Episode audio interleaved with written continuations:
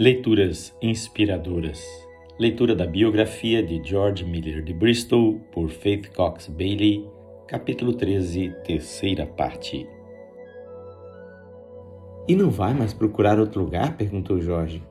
Ainda nos resta uma semana para decidir. Podemos procurar alguma coisa, mas não alimento nenhuma esperança, Sr. Miller. Não creio que vamos encontrar algo que nos sirva em Bristol.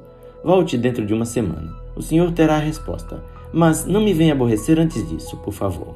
Conheço bem seus modos persistentes.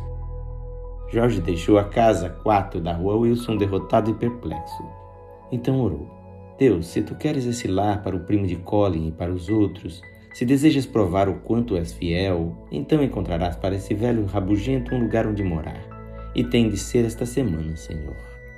Aonde o Sr. Graham foi naquela semana, Jorge nunca conseguiu saber. De trás das cortinas da casa número 6, ele vigiava as saídas do homem e orava. Mas um dia começou a chover antes que o Sr. Graham chegasse ao meio do quarteirão e ele voltou. Embora Jorge sondasse de perto o vizinho toda vez que ele entrava e saía, a expressão no rosto do velho nunca mudava. Quando Jorge bateu à porta da casa número 4 uma semana depois, ele não tinha ideia alguma da decisão. A única coisa que fez foi orar. Deus, coloco tudo isso nas tuas mãos os órfãos e as pessoas que pensam que George Miller está ficando entediado desta aventura contigo. Ah, Sr. Miller, entre, entre, disse o Sr. Graham sorrindo. Pensei que o senhor viesse aqui antes.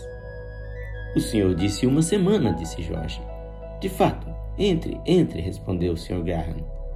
Primeiro devo saber que me diz da casa, perguntou Jorge. Sr. Miller, encontramos exatamente o que estávamos procurando. Há até uma sala com clarabóia no terceiro pavimento. Isso é bom porque Net faz trabalhos de agulha. Vamos mudar-nos assim que nos for possível. Assim, no verão, a casa número 4 da rua Wilson tornou-se o quarto lar para crianças órfãos. Num dia quente de julho, como um enxame, elas entraram pela grande porta de carvalho. Duas garotinhas de cabelo ruivo levando bonecas um menino com o rosto coberto de sardas, um menino que durante todo o trajeto tocava uma corneta de brinquedo, mais dois que se empurravam para chegar primeiro à porta e entrar, uma menininha com resfriado, e Colin e seu primo Roger Pitts, que atravessaram a porta correndo, subiram as escadas e depois deslizaram pelo corrimão em algazarra. Ei, corrimões valentes! Sr. Miller, estes corrimões aguentam o tranco! Na porta, Jorge enxotou-os a todos, não cabendo em si de tanta alegria. As coisas nunca pareceram tão boas para seu experimento na oração. Durante dois anos, tudo correu muito bem, as contribuições entravam com regularidade, problemas com as contas para pagar pareciam coisa do passado, e os novos colaboradores só ouviam falar delas como algo acontecido antes do reinado da Rainha Vitória. Jorge continuava orando pelas necessidades financeiras. Havia agora quase 150 órfãos que dependiam dele diariamente para alimento e roupa.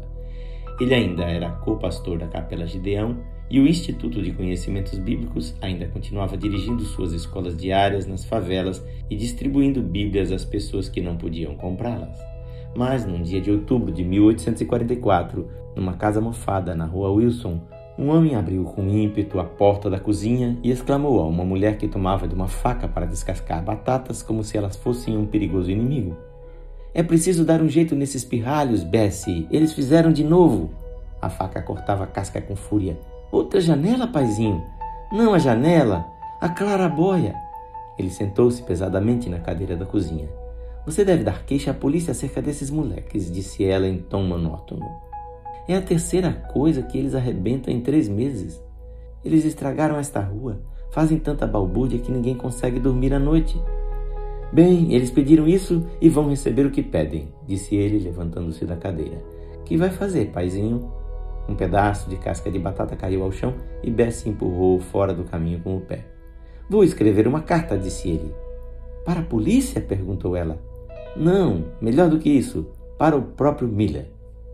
Ela quase que jogou a panela sobre o fogão e, sem levantar os olhos, disse entre os dentes: Isso não adianta nada. As cartas não tocam esse pregador alemão teimoso. Esta vai tocar, disse ele. O homem pisou duro e foi para a sala de estar. Endireitou os ombros e disse: Vou dizer com franqueza. Ou ele dá o fora daqui e fecha cada um desses orfanatos da rua Wilson, ou então encontrarei um meio de mandar fechá-los. Venha cá, Bessie, e procure minha caneta. Na leitura de amanhã, iniciaremos o capítulo 14 deste livro. Quem faz esta leitura é o seu amigo, Pastor Edson Grando. Que o Senhor Jesus abençoe ricamente a sua vida.